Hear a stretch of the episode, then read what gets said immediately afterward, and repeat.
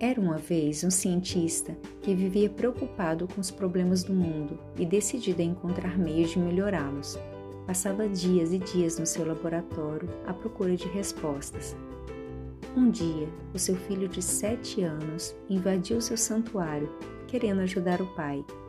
Claro que o cientista não queria ser interrompido, e por isso tentou que o filho fosse brincar em vez de ficar ali, atrapalhando-o.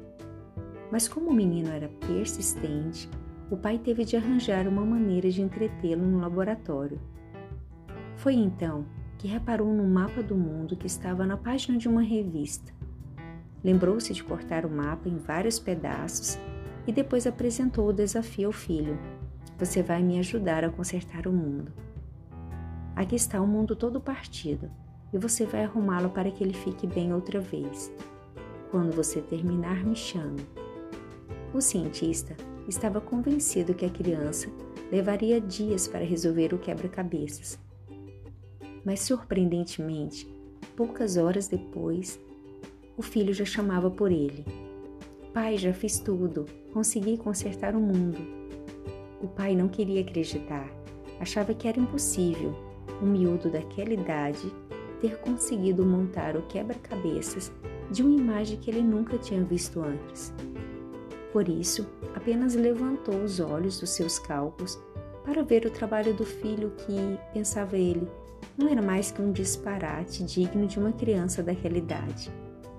Porém, quando viu o mapa completamente montado, sem nenhum erro, perguntou ao filho como é que ele tinha conseguido sem nunca ter visto um mapa do mundo anteriormente.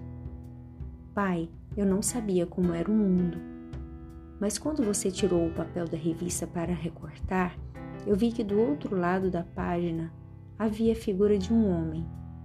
Quando você me deu o mundo para eu consertar, eu tentei, mas não consegui. Foi aí que me lembrei do homem. Virei os pedaços de papel ao contrário e comecei a consertar o homem que eu sabia como era. Quando consegui consertar o homem, virei a folha e vi que tinha consertado o mundo. Como Consertar o Mundo, texto de Marcos Simões, Floril Podcasts, por Rogério Pinheiro.